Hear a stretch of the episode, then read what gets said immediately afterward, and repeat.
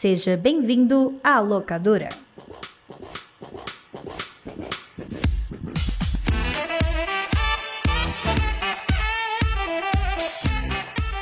Sejam bem-vindas e bem-vindas à locadora do Nicolas, a investigação ordenada e sazonal do audiovisual internacional. Eu sou Roberto Rudinei e estarei aqui hoje com essa plateia maravilhosa. É, né? Aê!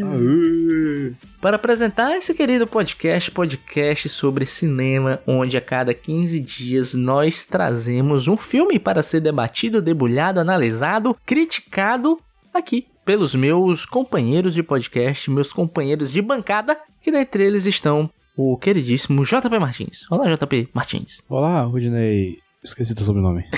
Carvalho não é. Caralho, não? Roberto. Não? Pô, não lembro. Alves? Não? Caralho, não lembro. Gonçalves. Gonçalves. É. Sabia, sabia que tinha Alves no meio. Eu quase não sabia não. É, é Gonçalves. É isso aí. JP, JP que é, estamos aqui dividindo, somos quase uma família, né, JP? Temos streamings em comum, já configura família. Ah, sim, sim. É, temos um- uma família em formação aí. É, se Deus quiser ver mais. Amém. E ele que também faz parte da família BBB. Eu acho que o PJ seria um ótimo personagem de BBB, na moral. Você não acha que eu ia ser palestrinha?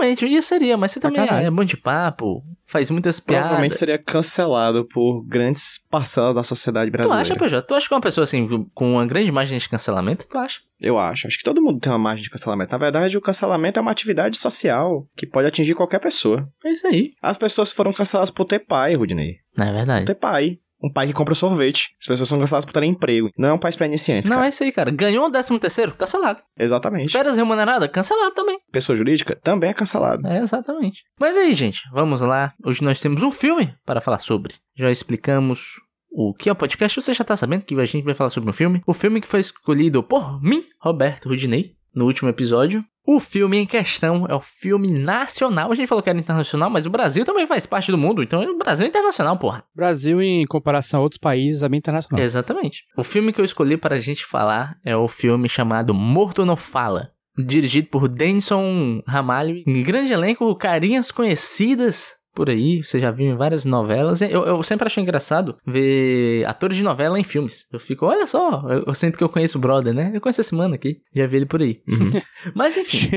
É, falando um pouco do filme, por que da minha escolha, né? Eu acho que a gente sempre explica um pouquinho do porquê que a gente escolheu o filme. A resposta às vezes é apenas porque sim, porque eu quis. Perfeitamente. Mas esse é um filme que eu lembro de ouvir falar dele, assim, muito por cima, no ano em que ele saiu, né? Ele é um filme relativamente recente, é de 2018. Eu achei o conceito muito interessante e tal. Eu acabei passando por mim, assim, não fui atrás, não vi nem nada. E foi recentemente, eu tava com o filme já engatilhado pra trazer aqui pra indicar, e eu lembrei desse filme, eu pesquisei, filme brasileiro, morto, fala. E saiu ele, né? E eu assisti, cara, esse filme me deu uma sensação. Eu vou trazer um comparativo com outra mídia, com a mídia do videogame. O JP, que é mais ligado em jogos, talvez ele entenda o que eu quero falar. Fale, eu sou um, nerd filho da puta, pode dizer. Sim, sim, você é, você é, você é essa pessoa. Um nerdinho safadinho. É isso mesmo. Que é o seguinte: há muito tempo existe uma discussão sobre a morte do jogo de médio orçamento. Por exemplo, você tem um Sim. Triple A, sei lá, God of War, Red Dead Redemption 2, né? Grande investimento, equipe gigante e grande tempo de desenvolvimento. E você tem jogos indies, né? Que é o contrário. Equipe reduzida, pouco orçamento, a galera fazendo jogo com suor e lágrimas, basicamente.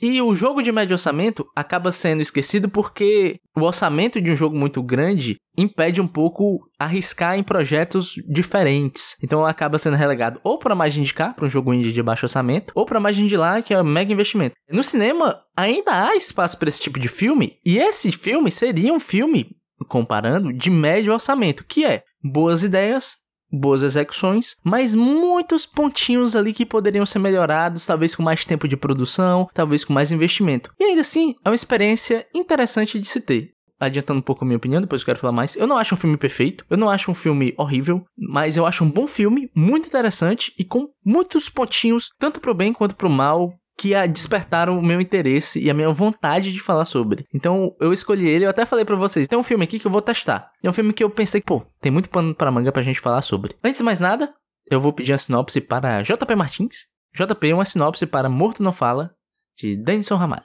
Por favor. Sinopse do filme O Morto Não Fala. Cazuza é um corno que trabalha na como costurador de cadáver, enquanto conversa com os cadáveres. E eles respondem, que é uma parte importante do filme também, né? Eles respondem, porque só conversar é muito fácil. E ele acaba fazendo o que não deve com a informação que um dos mortos lhe dá. E a partir disso ele sofre consequências nunca antes previstas. Muito bom. PJ Brandão, e você? Eu quero uma opinião rápida, sucinta e geral, assim. O que você achou da experiência de assistir Morto Não Fala? Boa. Sucinto pra caralho. É, calma, né? Limites, né, cara? Não precisa ser tão sucinto. Ah, tá, beleza, vamos lá.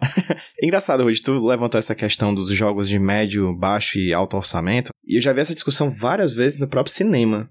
A gente teve um, uma inexistência nos últimos anos de filmes de médio orçamento. Por exemplo, comédia romântica, que eram filmes que não tinham tanto orçamento de produção e tinham mais orçamento de casting, né? As comédias românticas meio que morreram no grande cinema. Existem ess- essas duas formas de ganhar dinheiro hoje em dia. Você investe pouco em filmes que vão ganhar muito, porque são filmes com ideias boas, tipo A24, filmes de Jordan Não, Peele, mas a coisas do gênero. A24, tipo, não é grande orçamento. Não é grande orçamento, é pequeno orçamento. É isso que eu tô dizendo. São um pequeno investimento por um grande retorno. Filmes que vão ganhar não exatamente pelo investimento em marketing, mas pelo buzz que ele gera na mídia coisa do gênero, na crítica especializada e coisa do tipo. E os de grande orçamento, que são os blockbusters, cujo investimento orçamentário às vezes é maior no marketing do que na própria produção do filme, que é exatamente para ter espaço de veiculação, né, participar das CCXPs da vida, Comic Cons da vida, etc. Então há um grande investimento de marketing neles. Então o vale entre essas duas coisas meio que inexiste assim hoje em dia no cinema de sala de cinema. Mas esse filme eu achei interessantíssimo, porque você percebe que ele tem coisas muito boas, ideias fantásticas, e assistir o filme foi bom, confesso, eu gostei, achei um filme legal, mas é um filme que me perde e me ganha muitas vezes, porque ele abandona as coisas mais legais dele de vez em quando. E vai pra caminhos que eu particularmente acho bem clichês. Mas a gente pode falar mais sobre isso no decorrer do programa. Sucesso. E tu, JP? Tu acho que de nós três é o cara que mais tem referência de filme de terror, né? Talvez, não sei. É, eu, sou, eu não gosto muito de terror, eu gosto de filme evangélico. Não vi a diferença.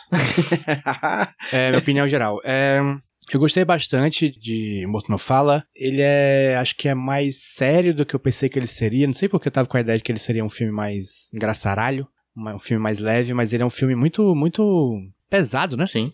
É, é um tipo de filme que eu não lembro de ter visto é, brasileiro, que é filme de assombração, né? Que também foi uma surpresa a mim, que esse filme, na verdade, é um filme de assombração, não é só um filme de um cara que conversa com mortos. E eu achei uma boa surpresa, porque realmente foi inesperado pra mim e eu gostei pra caramba. Achei muito bem feito, bem produzido, bem dirigido, bem atuado. Sim. Que às vezes também eu acho que filme de terror peca nisso. Mas esse que é bom. Muito bom. Pô, gostei de ser isso. Curtiram, pô? Eu tava temeroso por esse filme. Eu queria puxar um ponto, cara, que eu fiquei com isso muito na minha cabeça. Eu queria saber a opinião de vocês. É o seguinte: Morto Não Fala é um filme brasileiro, filme nacional, filme feito aqui nas nossas áreas. E uma coisa que eu fiquei pensando muito, eu tava refletindo, é sobre como o filme brasileiro mostra o Brasil, né? Porque assim, vamos ser sinceros, a gente conhece mais Nova York do que, sei lá, São Paulo, em tela de cinema. A gente conhece mais Londres do que Salvador, do que, sei lá, Minas Gerais, não sei, Belo Horizonte. A gente tem o, o imagético mais de cidades, literalmente, de outro país, milhares de quilômetros da gente, e um canto que a gente poderia ir de ônibus, a gente não conhece. Então eu sinto que às vezes existem dois caminhos que acabam correndo. Eu não acho que necessariamente são ruins, mas é um, é o filme que vai gritar que está no Brasil. Olha só como eu sou brasileiro. Olha só o Cristo Redentor aqui no Rio de Janeiro. E às vezes eu sinto que o filme perde muito tempo falando que é brasileiro, que eu sou do Brasil, do que focando em contar uma história, né? Não necessariamente é uma coisa ruim, mas é algo que eu noto. E tem outro caminho que é para tentar angariar um público maior, isso eu noto muito agora com o streaming, o filme nacional acaba se internacionalizando. Eu lembro muito quando saiu o trailer, cara, do Menino Maluquinho, que tem uma animação agora pela Netflix. Não sei se já saiu, mas vocês chegaram a ver esse trailerzinho? Vi. Pô, muito bonito, muito legal, dá vontade de ver. Mas tem um detalhe que me pegou, que é a trupe do Menino Maluquinho está andando de bicicleta e tem um meninozinho que tá andando tipo num trenó enquanto outro puxa, né? Aí eu lembro que vi comentários de assim, onde no Brasil isso acontece? Literalmente em canto nenhum. É. Na Pacatuba, não? É isso? Quando existe a trupezinha da bicicleta, um, um menino tem bicicleta, ele vai na garupa, ele vai no, no coisa da bicicleta, né? Ou seja, é um costume de filme americano, que a gente foi filme americano, traduzido para um, uma história que é brasileira, né? Uma coisa que é muito comum. Filme, série, adolescente no Brasil, tem uma discussãozinha, a aluna vai para detenção. Onde existe detenção no Brasil, macho? Em colégio, assim, sabe? Não existe. Não existe, porra. É por isso que eu gosto tanto do, por exemplo, Cabeça de Negro, que é um. Você vê uma escola no Ceará e você pensa, nossa, é uma escola. No Ceará? Que Uhum. absurdo, não? Que loucura. E eu, particularmente, gostei muito desse filme porque ele não caminha por essas duas direções. Ele ainda é um filme nacional e ele também não para muito pra falar que, olha só, eu estou no Brasil. Ele mostra muito isso numa coisa que eu achei excelente nesse filme, que é o design de produção e a escolha de locações dele. Por exemplo, uma coisa que eu desde pequeno comentava aqui em casa é que a casa do núcleo pobre de uma novela muitas vezes é a casa da galera rica de onde eu moro. Dois andares a casa, uma sala gigante, vários quartos. E nesse filme ficou na minha cabeça quando mostra a casa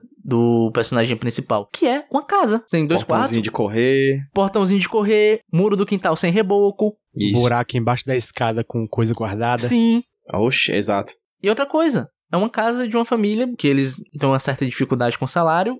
E parece, porque, tipo assim, é uma casa confortável, eles moram bem. Mas é tipo, tem um quarto dos meninos, o quarto do casal, um banheiro, uma sala e uma cozinha. Ou seja, é uma casa. E dá aquela sensação de pessoas moram aqui, pessoas convivem aqui. Eu queria perguntar pra vocês como é que vocês viram essa questão de um filme brasileiro e como vocês viram é, a questão do cenário do filme onde a história se passa. Eu tô ficando maluco? Vocês concordam comigo? Vocês têm alguma coisa a discordar? PJ, por favor. Sim, você está ficando maluco hoje. Não, brincadeira. Tu falando dessas coisas do- da novela, né? Da galera pobre, tem umas casas assim.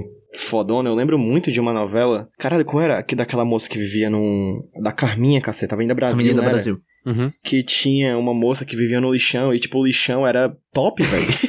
O lixão, assim, parece um, um apartamento hipster, tá ligado? Cheio de coisa, assim, era um negócio muito louco. E esse filme, ele, é- ele tem uma ambientação muito boa. E eu acho que essa talvez seja a segunda coisa que eu mais gosto no filme, que é a ambientação. A primeira é a ideia central dele. A segunda coisa que eu mais gosto é a ambientação, porque parte considerável de um bom filme de terror, pra mim, eu não sou um grande conhecedor de terror, é. Não sei se o termo certo é world building, mas é a ideia de uma ambientação de fato, a criação de uma ambientação de terror. Como você faz com que o mise-en-scène crie a ideia de um terror. E esse filme ele se preocupa em cada detalhe em ser um terror brasileiro. Mas não um terror que grita brasilidade, mas um terror que torna a brasilidade parte do terror Perfeito. o televangelismo, o deslizamento de terra, a briga de torcida, o cerol. Porra, são coisas daqui, tá ligado? Tem uma cena que literalmente é de terror que se passa numa cozinha envolvendo um botijão de gás. Tô olhando aqui agora pro quadrinho do Bom Dia Socorro do Paulo Moreira, que é um quadrinho daqui do Nordeste. Que é isso, cara? É pegar esses elementos e transformar esses elementos na estética da coisa.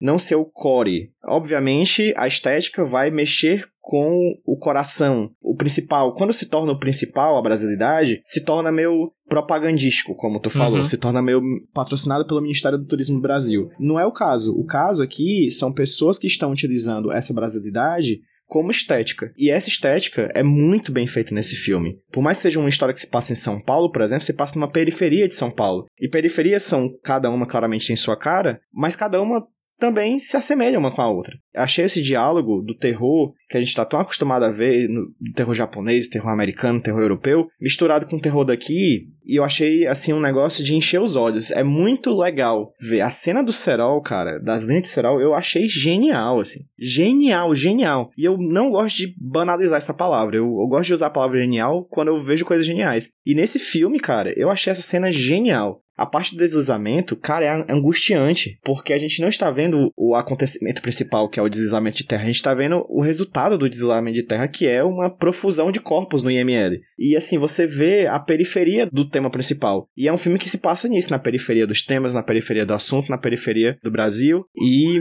terror até o talo, assim. Muito bom. E tu, JP? Você diria, PJ, que esse é um filme Brasil Core? Com certeza, com certeza. TikTok tá tão envolvido nisso, né, que eu vou usar várias vezes a palavra Brasil Core pra conseguir bombar no, no SEO aí. Terror Brasil Core, precisamos de mais. Assim, não tem um, mu- muito a acrescentar do que o PJ falou, não. Ele resumiu bem aí. Eu tava me perguntando quando eu vi esse filme se esse é um filme que só poderia se passar no Brasil. E não. E eu acho que isso é legal nele. Que é uma história que poderia ser em qualquer país, mas que foi feita no Brasil. E é claramente feita no Brasil. Legal, olha assim. Pô, é nóis. Tamo junto aí, porra. É isso aí. Cara, a bodega. A bodeguinha. A bodega. A bodega aparece, sei lá, três vezes no filme, mas eu falei, Uma bodega, cara. Não é? Caralho, perfeito. um bar e lanches.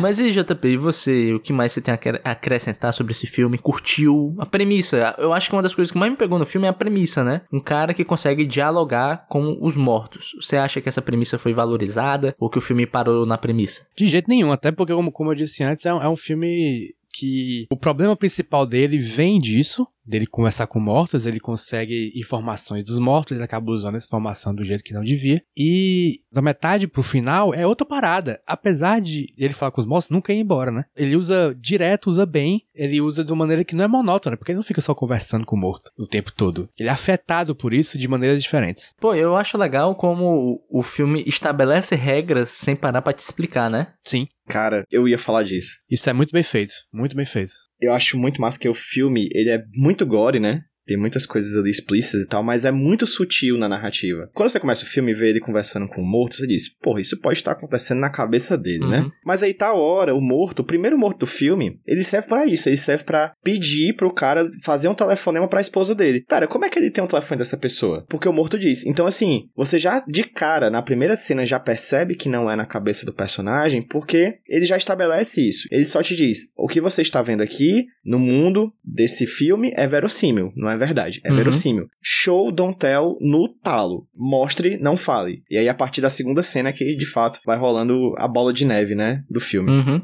Eu assistindo essa primeira cena, né, e alguns outros diálogos, eu lembrei diretamente do queridíssimo Christopher Nolan em Tenet. Porque em Tenet, né, pô, tem um conceito extraordinário, pá. Aí tem um momento onde o personagem principal pede pra cientista explicar para ele como acontece. Aí a cientista chega para ele e fala assim: Você não precisa entender, basta sentir. Tudo bem, bom diálogo se o filme não passasse as outras, sei lá, uma hora e meia te explicando as coisas incessantemente.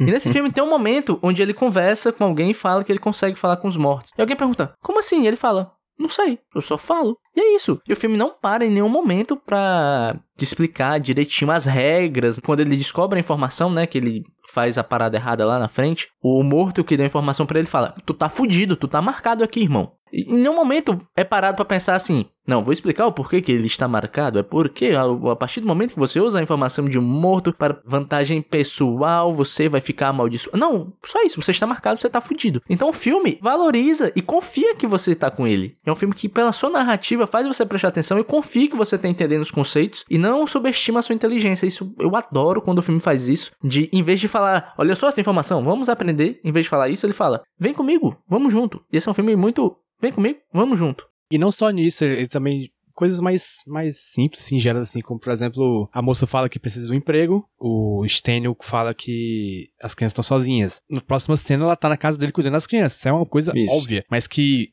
filmes ma mais mal feitos fariam ele perguntando: Ou, oh, você não quer ficar aqui perguntando, cuidando das crianças, não? E tem isso salpicado pelo filme todo. Acho que até deixa o filme mais rápido, até. Apesar de ser um filme longo, né? Apesar assim, de ser um assim, filme longo. Comparativamente com outros filmes brasileiros, é um filme de uma hora e cinquenta, mas extremamente ágil. Acho que muito por causa desses elementos mesmo que vocês falaram de roteiro. É, é um filme que sabe utilizar informações. Até aquela coisinha que você acha que não serve para nada, foi só uma piadinha de momento, lá na frente volta, né? Uhum. A primeira cena, que é a galera que traz o morto pro Estênio, o cara tirou onda com o Estênio, manda ele lavar o pinto do morto, né? E o Estênio fala: Não, vai tu pra casa, tá, a tua mulher tá lá com o pé de pano. Aí o tema da traição volta lá na frente. Hum. É um tema central do filme, né? O ciúme, essa coisa toda. E outra coisa, que nem eu falei da piada. Tem um momento onde tá tendo uma cena de sexo e o cara para e fala, pô, é difícil, né? Tem o nome dos teus filhos nas tuas costas. E eu pensei que, tipo, ah, um momento de graça, kkk. E lá na frente vira um elemento de terror, porra. Eu falei, caralho. Sim, é uma gag recorrente, Muito né? bom, né? Um filme que sabe fazer esse foreshadowing de te dar informação aqui, fazer essa informação ser importante lá na frente. Esse vai e vem da narrativa é muito interessante e é o que, para mim, torna o filme gostoso de assistir, por assim dizer. Sim. A sim. frase eu tenho nojo de você, né? Sim. Também é, tem um trecho que é a esposa Aldete, né? Que é a Fabiola. Na... Qual é o nome dela mesmo? Nascimento, Jota? eu acho. Fabiola Nascimento. Que ela fala pra Bianca Comparato, né? A personagem da Bianca Comparato. Tá olhando o quê? E aí isso retorna mais pra frente. Posso entrar em algo que eu não gostei? Pode, eu, já, eu já tenho um engatilhado aqui também. Sabe esse negócio que o Jota falou? Ah, o filme não fica chato porque não é só ele que vai sendo com o morto. Cara, eu adoraria ver duas horas disso. Sabe? Pra mim, é a melhor ideia do filme.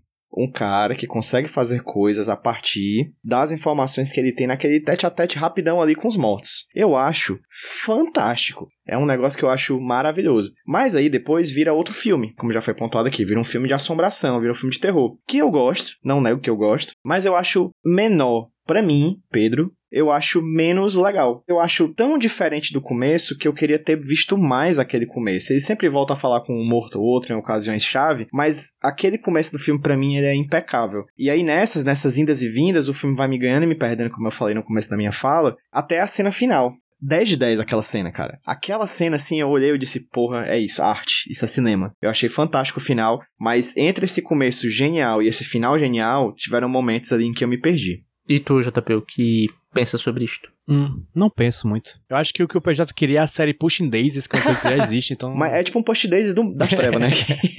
a coisa que eu queria que o JP falasse, se possível, era assim, se é possível comparar esse filme com outros filmes de assombração que ele já viu antes, de outros locais do mundo. O que, que ele achou dessa comparação? Assim, o que eu posso comparar diretamente é que o filme Sorria, filme desse ano, 2022, copiou exatamente uma cena toda desse filme aqui. Caralho. Caralho.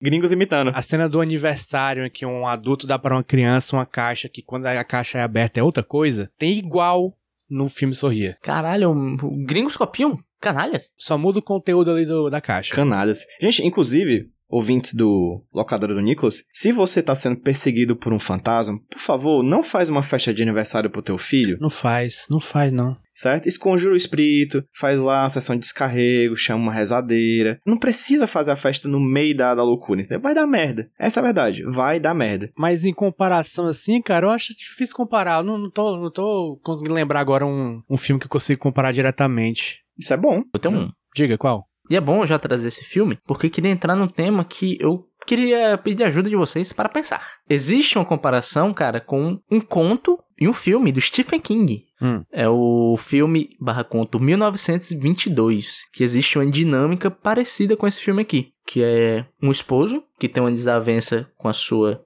mulher e ele acaba matando ela, né? Nesses dois filmes acontece isso. Eu vou falar primeiro a dinâmica do 1922, que é o seguinte: a esposa é uma megera, é uma pessoa insuportável, e o marido também é uma pessoa insuportável. Só que o filme e o conto eles trabalham a linha tênue de você ver um cara super escroto sofrendo e você tem uma repulsa dele, mas ao mesmo tempo você sente pena. O conto e o filme eles te passam uma sensação meio ambígua, né? E eu sinto que existe isso nesse filme. E o ponto que eu queria pensar com vocês em relação a isso é o personagem da Fabiola Nascimento. Nascimento. Que assim, bicho, ela é foda, velho. Essa mulher é uma potência, irmão. Porque. É, é uma força da natureza. Não, sem mancada, porque tem, tem, certas atrizes e atores, diretores e roteiristas que às vezes a gente esquece o quão bom eles são. E ela é uma dessas personagens. Por exemplo, ela tá no maravilhosíssimo estômago. E o personagem dela lá é maravilhoso. E sim, sim, sim, inúmeras sim. novelas e coisa de comédia e coisa de drama e coisa de terror como tem aqui, ela tá mandando bem sempre. E eu acho ela uma atriz maravilhosa. Mas queria perguntar para vocês, como vocês enxergam e como vocês avaliam o que vocês acham da relação dela com o Stênio? Porque ela é o fantasma que volta para atormentá-lo, né? O que, que vocês acham dessa relação? É, JP. Assim, no começo é meio complicado de, de saber o que, que o filme quer fazer com ela, né? Uhum. É porque ela começa sendo uma, uma palavra já utilizada que é uma megera, né? Ela só reclama do Stênio, que tá lá, trabalha de noite, e quando ele volta, ela, ela não quer mais saber dele, e ele, ele tenta amá-la, e ela não deixa, e ela reclama de tudo e tal, e enfim. Mas aí o Stênio vira um tremendo filho da puta, já é um, um tema recorrente aqui nesse podcast, que é o marido, filha da puta. Cansei desse tipo de filme. e aí tudo se vira, mas ao mesmo tempo não vira, porque ela, a mulher piora. É uma doideira que é dois antagonistas no filme. Sim. Sim. E é bem interessante essa dinâmica, assim, porque na verdade, na verdade não são dois antagonistas, né? É um protagonista um antagonista, só que o protagonista também é, tá completamente culpado no cartório, tá fazendo tudo de errado possível, enfim. Eu acho legal a, a dinâmica desse, dessas duas forças negativas, uma contra a outra. O final do filme meio que faz isso, né, também. Ele meio que compra essa ideia de que são duas faces de uma moeda de bosta, assim. Eu gosto muito porque tem uma cena que humaniza muito a personagem dela, que é a cena do carro. Dela com o amante, que é o padeiro lá. E aí vem toda a potência, como tu falou dela, como atriz, né, Rude? Que são poucos minutos de cena, poucos segundos de cena, e você percebe que no fim das contas ela é uma esposa e uma mãe que tá cansada, porra, da vida dela, tá ligado? Até o momento onde ela vai conversar com o Stênio, você percebe que até aquele momento ela não tá exatamente com raiva dele. Ela tá triste, pois morreu, pede inclusive para cuidar dos filhos, etc. Só que o Stênio, ele aproveita para fazer a última vingança dele. E nessa última vingança que ele faz, meu amigo, ele caga o pau. Sim. É naquele momento que ela entende, antes de ir pro mundo dos mortos, que foi morta, meio que mandado pelo marido. E aí, minha amiga, ela volta completamente virada no giraia. E eu não a julgo. PJ e o JP falaram coisas que eu concordo. Mas eu tenho um certo probleminho e eu acho que foi falta na minha visão, de um certo tratamento do roteiro, né? Porque eu concordo com o JP que é legal você ter essas duas forças negativas orbitando. Porque ao mesmo tempo que você tem noção que a personagem da Odette tem seus erros e que ela não é uma pessoa boa, você também tem o Stênio, que é um completo maluco filha da puta. Né? Só que o que eu senti falta? Eu senti falta de ter alguma coisinha entre a virada do filme, né? Que quando o filme começa a virar um filme de, de assombração, antes disso, estabelecida na relação deles dois. Porque eu acho muito paia a Odette ser apenas uma megera. O PJ falou alguma coisa, Sim. uma leitura que eu concordo, que em certo momento dá a entender que ela tá fazendo tudo aquilo porque ela tá cansada daquela vida, de que ela se arrepende do que ela fez e tal. Só que eu não acho que isso foi mostrado pra mim. Eu não acho que eu conheci muito da personagem Odette, do que ela tá pensando e de Uhum. como ela tá vendo essa relação com o Stênio, né? Fica apenas ela implicando com o Stênio apenas porque sim, e não porque ela tá cansada da vida que ela tá levando, que ela queria mais, que ela cuida dos filhos, e o Stênio não consegue ajudar porque tá sempre dormindo, e ele não consegue estar presente em casa porque o trabalho consome a energia vital dele, e isso acaba corroendo a relação dos dois. Eu queria que isso fosse me mostrado pra quando o Stênio cometesse o ato vilanesco do filme, eu me compadecesse dela. E quando ela voltasse pra se vingar, eu também me compadecesse dela, ela não fosse apenas a megera. Porque no fim das contas, apesar dos pesares, ela é apenas a megera. E eu também senti falta de ter isso no Stênio também. Porque você entende o personagem, você entende a raiva dele, mas o filme também te pede pra ter uma certa compaixão. Só que eu não quero ter compaixão, bicho. Ele é um filho da puta, né? Então eu senti falta de ter esses dois elementos nos dois personagens para essa relação de protagonista e vilã ficar mais complexo. Eu acho que o que salva nesse sentido é que sim, você torce pro Stanley se fuder. E que sim, você não julga a vingança da Odette. Mas existe uma questão que faz você esquecer deles dois, que são os filhos. Exato. Quando os filhos começam a ser afetados, aí você pensa, não, isso aqui tem que acabar de alguma forma. E aí que o filme acaba te pegando no emocional de volta dessa relação, que poderia ser apenas bipolar, né? Entre eles dois, ela fica um pouco mais complexa porque começa a, ferir pessoas em volta deles. E eu não sei como vocês. é, o que vocês tiram disso, mas pra mim isso dá uma, uma estranhada no personagem da Odette. Ela quer tanto vingança que ela não tá nem pro bem-estar dos filhos também, sabe? Sim. Eu acho que a pior parte pra mim da- da- dessa personagem é isso. Ela não pensa em nada. Ela só quer saber de foder com o Stênio. Ela não, não, não quer o bem dos filhos. Ela- quer que eles se foram também. Ela tá pronta pra matar eles. Aí, tipo, vale aí? É isso? Vale, vale a pena pra você? Tudo pela vingança? É, e também, né, Jota, não é mostrado ela tendo uma cena de carinho com os filhos, que ela se importa com os filhos. Exatamente. Então fica dissonante, né? Ela pedir pro Stênio cuidar dos filhos e lá na frente ela fala, foda-se, vou matar todo mundo. E lá atrás ela também só tratar os meninos mal. Aham. Fica meio dissonante a, a personagem, né? Do começo pro meio e pro fim, no final das contas. É, Mas eu acho que também tem essa coisa também de que o filme ele estabelece que quando a pessoa morre, ela não é exatamente a pessoa, né? Ela tem um vínculo com a pessoa da vida, mas que ela vai virando uma outra coisa também no pós-vida. Por exemplo, a mudança na voz, né? Que ele tem aquele efeito super grotesco, né? Eu acho que funciona meio que como metáfora de qualquer casamento que tá prestes a acabar, sabe? Eu acho que todo o relacionamento de pais que estão pra se separar meio que resvala nos filhos, né? A violência entre os pais acaba atacando os filhos também, querendo ou não. Acho que a chave de virada, de fato, é quando o Stênio coloca a aliança de volta na mão dela e mete-lhe a informação de que foi ele que matou ela. Assim, acho que é ali que tem a chave, entendeu? É ali que o processo de demonização dela se transforma. Ela se transforma numa mulher tão vingativa que ela vai perdendo o controle no pós-vida. Que eu falei, eu concordaria 100% contigo se tivesse uma ceninha, um diálogo mostrando um quê de carinho que ela tem com os filhos. A primeira metade é só ela reclamando, etc, etc. E eu também concordaria 100% contigo. Eu não, não, tô, não tô dizendo que você tá errado, tá, PJ? Eu acho tua visão super válida. Uhum, certo. Eu acho que o filme, você acha que o filme deveria ter mostrado Eu isso. concordaria 100% com você também se, a, a partir de um certo momento, o Stênio não começasse a ser pintado como o herói da situação. Porque ele é o cara que tá querendo proteger os filhos, enquanto a Odete tá apenas querendo matá-los, quer matar todo mundo, etc. E eu acho que perde um pouquinho dessa outra coisa que o Jota gostou de ser dois polos negativos orbitando e infelizmente machucando os filhos quando você heroíza um deles. O cinza da relação acaba ficando um pouco mais escuro pra um lado, entende? Entendo. Sucesso. Mais alguma coisa, gente? Vocês querem falar mais alguma coisa?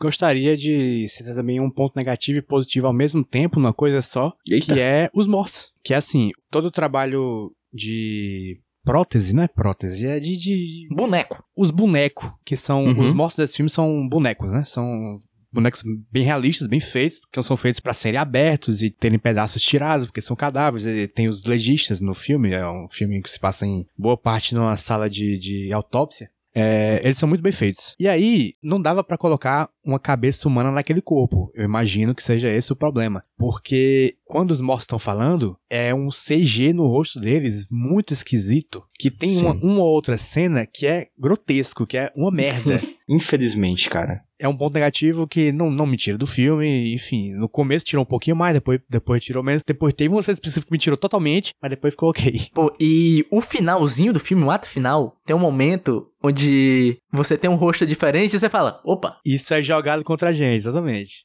eu falei, safado, me pegou aqui, viu? Eu notei que você fez aqui, tá? Eu até anotei. Por que que isso tá acontecendo? Cinco segundos depois. Ah, tá bom, acho que explicado. Entendi porque o CG tá diferente. Aham. É uma pena, né, cara? Eles apelam pro, sei lá, acho que aquilo ali é o início do deepfake, sei lá, parece. É uma tecnologia muito estranha, Não, que não é é uma de- que não é pena. deepfake, não é deepfake, não, não, acho- né? É realmente... É, é uma animação mesmo, uma animação. É, é, é feio, é feio e me tirou do filme. Eu esperava que, enquanto o filme fosse rolando e isso fosse acontecendo, eu ia embarcar, só que eu não embarquei. Em nenhum momento, assim. Eu acho a qualidade de efeito visual muito baixa e me incomodou muito. É aquela coisa do orçamento que eu falei. Pô, se tivesse um milhãozinho a mais só pra fazer os rostos, porra, seria legal, hein? O que, que custa? Um milhão, né? Um milhão?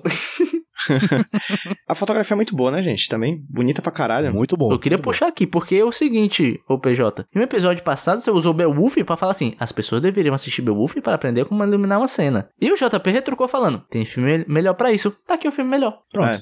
É impressionante como iluminação é uma coisa que geralmente você não nota muito, você não para pra reparar. Mas quando é mal feito, faz diferença. E quando é bem feito, irmão, Faz. é muito bonito, cara. Esse filme é muito bonito por causa da iluminação. Eu gosto Muito como bonito. eles usam a escuridão, cara. É muito bem iluminado as cenas escuras. Por exemplo, obviamente que os dois filmes são diferentes e têm sentidos diferentes. Mas eu assisti esses dias Pearl e X. E o Sim. X tem. Boa parte do filme é todo filmado à noite e tal. E eu assisti ele depois de assistir Morto Não Fala. E, bicho, é impressionante o trabalho de iluminação que fazem em Morto Não Fala em comparação com X. As silhuetas dos personagens são mais preservadas. É muito mais bonito e muito mais atraente de você olhar pra tela. Sim, tem uma cena específica, coisa mais besta assim do mundo, que é uma cena que tá o Stênio e a Lara conversando no portão da casa. Tem uma parte que é meio que um plano que é só o rosto dele. Que aí tem a luz da rua e a luz da casa opostas. Eu olhei assim, caralho, luz, né? Não é? Luz é muito bom, cara. Luz é Que importante. conceito, né? Nesse negócio de filme aí, luz é bom. Eu acho que é uma boa ideia isso aí. E ficou muito bom, cara. É um negócio tão natural, né? Uma luz da rua, uma luz da casa, mas ficou do- mais feito de um jeito tão pensado pra ficar bonito, pra ficar bem feito ali.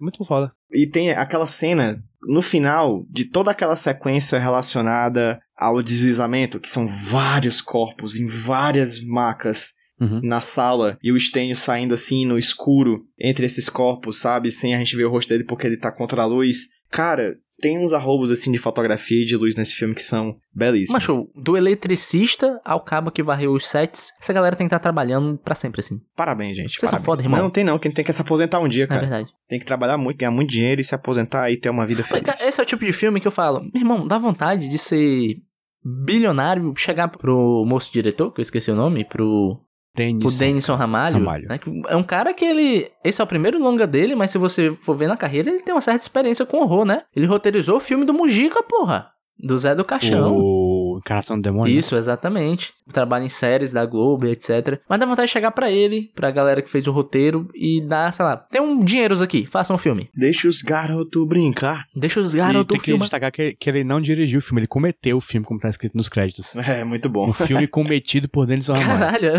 É, É muito bom, então ele muito não é bom. diretor, ele é um cometedor. cometedor. É, exatamente. Ele é um perpetrador, perpetrador. Mais algum ponto pra falar sobre o filme? Não. não. Sucesso, meus queridos. Agora a gente vai partir para as notas que nós vamos dar para esse filme. Lembrando que nossas notas são de 1 a 10, menos um ponto. Porque todo mundo aqui tem um ponto negativo nesse filme, que é não existe Nicolas Cage nele. Ainda. Então é isso. JP Martins, suas notas para Morto Não Fala. Minha nota para Morto Não Fala é uma nota 7,5, que seria 8,5 se houvesse Nicolas Cage, mas como não há, 7,5 aí pra nós. Sucesso. E tu, PJ? Minha nota pra Furto Não Mala, 7 de 9. Também seria 8.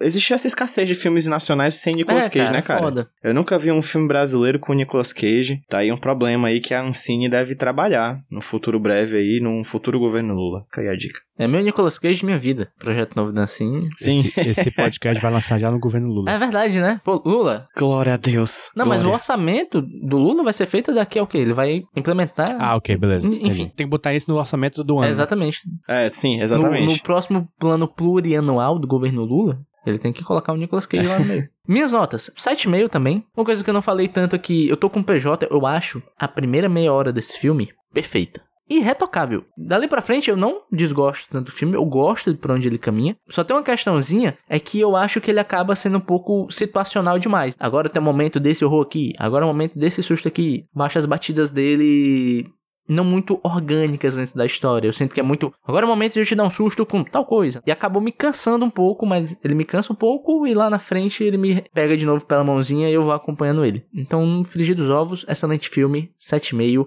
Média J, temos médias? Temos sim, senhor. Média fácil de fazer. 7.3. Boa. muito Boa. bom, muito bom. Sabe o que é que falta nesse filme? O Nicolas Cage. E nós vamos colocar Nicolas Cage agora no bloco, metendo o Nicolas Cage. A gente ainda não definiu o nome pra esse O bloco. é esse agora? Socando, A gente socando, A gente introduzindo. ainda não é, fechou o nome pra esse bloco, mas a ideia você captou. Se fosse pra existir um Nicolas Cage nesse filme, onde você colocaria, JP? Na mesa de autópsia. Eita porra, aí sim. Falando qualquer merda ali com, com o Stênio, dá uma.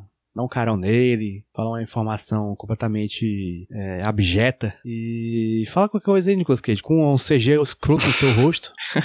Mas é isso, ele tem que estar na mesa de, de autópsia. E tu, PJ? Concorda? Colocaria um Nicolas Cage falecido para Stênio trocar um ero? Cara, eu acho que eu gostaria do Nicolas Cage pondo chifre no estênio. Hum. Eu acho que ele seria um bom dono de padaria, Hum. sabe? Eu acho que, como ele tem aí a sua descendência italiana, ele é dono de uma padaria em São Paulo, na Moca, meu, seria fantástico. Ele já é dono de uma padaria em aquele filme da Lua. Mas o nome do filme da Lua? Feitiço da Lua. Só que não é uma padaria, é uma bodega brasileira, meu amigo. Não que é, aí teria não é. toda uma estética, um trejeito, uma forma diferente de agir, e uma forma diferente de agir e de chifrar o É, Cazuza. e, e eu passaria pro Nicolas Cage um DVD com os melhores momentos de Tony Ramos, que eu pediria pra ele fazer esse sotaque aqui. Ô Tony Ramos, babino, né? Sim, o peito cabeludo já É, é o o Pedro mesmo. Cabeludo já tá lá, já tá no personagem. Muito bom, gente. Nicolas Cage, que conceito. Mas agora chegou o momento, amigos, da gente indicar mais filmes pra esse povo ver. Vamos dar uma, um- dicas rápidas relacionadas ou não a esse filme. E eu, como sou host, graças a Deus que eu sou host, eu pra trazer a dica que eu acho que um desses dois aí tá na boca, que é As Boas Maneiras. Ah. Ah, Eu já sabia tanto que alguém ia indicar que eu peguei uma segunda opção. eu não tinha pensado, mas ah, é isso aí. Tem que, tem que Bom, indicar hein? mesmo. Boas maneiras. Das Boas boa, boa. Maneiras é um filmaço. Marjorie, este ano, desculpa todos os trocadilhos que foram feitos com o seu nome, mas você é foda, minha irmã. E também outra é, mulher que divide com ela, que é a Isa, Isabel Zua, se eu não me engano. É excelente filme, filmaço. É um filmaço de um tema que falta no cinema, né? Que eu não vou falar aqui porque eu não quero dar spoiler. Apenas sente sua bunda em frente à TV assiste esse filme. Uhum. É, é também um filme de gênero brasileiro que é raro de ter e com um tema que você vê muito no exterior, mas não vê tanto no Brasil. E tem o seu twist brasileiro que. que é, é um filme brasileiro, sabe? Sim. Um forte abraço para os diretores Marco Dutra e Juliana Rojas. Juliana. Juliana. Forte abraço. Idiotice. JP Martins. Roberto Dinei, eu tenho aqui pra indicar não um filme brasileiro dessa vez, mas um filme que também tem várias cenas passadas numa sala de autópsia, num necrotério, também tem um protagonista do mal, que é o filme Reanimator, A Hora dos Mortos-Vivos, filme de 85, sobre um rapaz que quer trazer os mortos de volta. Hum. Você vai imaginar que não vai dar certo, né? É um filme baseado numa história do Lovecraft, e só que é, é- se passa nos anos 80. É boa, bom filme. Pô, curioso, hein? Fiquei afim. Topíssimo. E tu, hein, ô PJ? que eu roubei sua indicação. É Sinfonia da Necrópole, por acaso? Não é, Ah. não é. Na verdade, é uma animação de 2019, uma das melhores animações que eu vi nos últimos anos. Que é assim, esse filme tem muito corpo, né? Sim. E tem muito pedaço de corpo, né? Tem muito pedaço de corpo. Então eu vou indicar a animação francesa Perdi Meu Corpo, que é uma animação de 2019, dirigida por Jeremy Clepin. Foi indicada ao Oscar de melhor animação naquele ano, e que conta a história de uma mão. Uma mão que foi cortada de seu corpo e ela vai atrás da, do seu corpo. Então aí tem um misto de Família Adams, tem um quesinho de de Morto Não Fala. Eu acho a fotografia do filme fantástica, porque ela se baseia basicamente na altura que uma mão tem no chão andando. Então é um filme que tem ali o foco dele na altura de ratos e baratas e tudo mais. Então é um filme que eu acho muito legal. Perdi Meu Corpo, de 2019. É, e só, só um comentário. É um filme que faz o que a gente criticou muito, eu, né? Critiquei muito no The Wolf, que é usar a animação pra potencializar a narrativa dela, né? E Isso. é muito bom. Mas é isto, meu povo e minha pova. Acabou o episódio. Ah, mas calma, ainda tem coisa. É. Não vá, não. Uh, É isso aí, amigo. A coisa que você tem que fazer nesse momento é seguir a locadora do Nicolas lá no Instagram. Instagram não, porra. Insta- Instagram pode seguir no Instagram, mas a gente não usa muito Instagram. Eu dei uma enrolada na língua. mas vamos usar mais, Vamos a mais, vamos a mais, vamos a mais. Vamos lá, vamos lá. Bora. Mas siga a gente no Twitter também. Twitter tá lá mais ativo. Que você segue na arroba podcast Nicolas, que lá vai estar o podcast Nicolas e a locadora do Nicolas. E por favor, eu vou começar a pedir isso sempre. Se você estiver me escutando agora pelo Spotify no seu celular, você tá no feed. Levanta seu celular, olha pra ele, destrava, tá? Marcelo, destrava o seu celular. E você também, Kátia. A gente deve ter algum ouvinte chamado Kátia, né? Vou estar aqui. E dá cinco estrelinhas pra gente lá, porque dizem que ajuda a divulgar mais a palavra, a recomendar mais o podcast por aí, porque a gente quer mais gente nos escutando. Porque é legal, né? Chama seus amigos. E é isto. E me sigam no Twitter também. Ou, é Twitter? É Twitter. Arroba Rudilonia. E no Letterboxd, arroba Rudilonia. JP. Me siga no arroba Jumbopaulo no Twitter e arroba... Não, sem arroba. E JP Underline Martins no Letterboxd também. Pra pegar spoilers dos próximos filmes desse podcast. Se você for esperto, você... Se você acha. for esperto, você descobre. Cara, me segue no Twitter e no Instagram do HQ Sem Roteiro e também no TikTok do HQ Sem Roteiro, arroba HQ Sem Roteiro. E depois de você seguir o podcast Nicolas no Twitter, no Instagram e tudo que é canto, também, se possível, chega lá no apoia.se barra podcast Nicolas. A gente tá aqui produzindo conteúdo enquanto o Nicolas Cage não produz seus filmes, então a gente tá trabalhando muito mais do que ele, então a gente precisa de uma graninha, talvez até mais do que ele tá merecendo. Mas assim, então manda aquela graninha pra gente, ajuda a gente, qualquer valor é bacana, tudo ajuda a gente, grande parte do que a gente produz hoje em dia é feito com produtos que a gente comprou com o dinheiro dos apoiadores, então apoia o podcast Nicolas e você apoia no podcast Nicolas, você também apoia o locadora do Nicolas, obviamente. Muito bom, muito bem. Mas PJ, não pare de falar.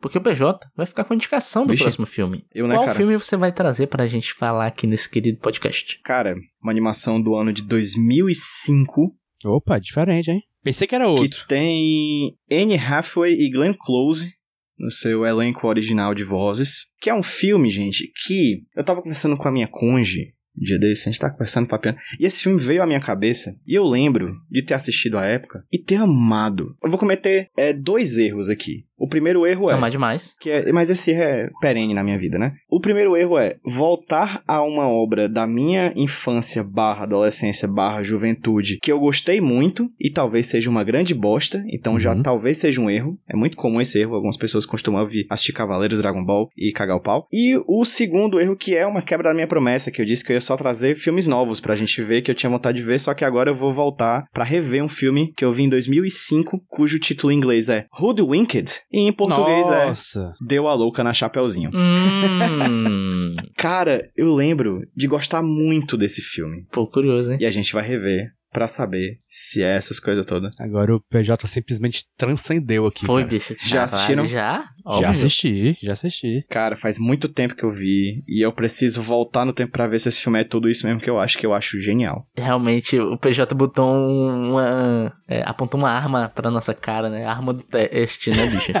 Porque eu também gostava muito agora- dessa porra. Gostava bastante. E aí a gente vai rever pra saber se é isso tudo mesmo ou nem. Se tudo der errado, ainda temos o bode cantando pra KV que isso com certeza dá. Exatamente. Exatamente. Então vamos de Deu a louca na Chapeuzinho. Muito bom, muito bem. Até o próximo episódio. Até daqui a 15 dias. E tchau. Valeu! Tchau.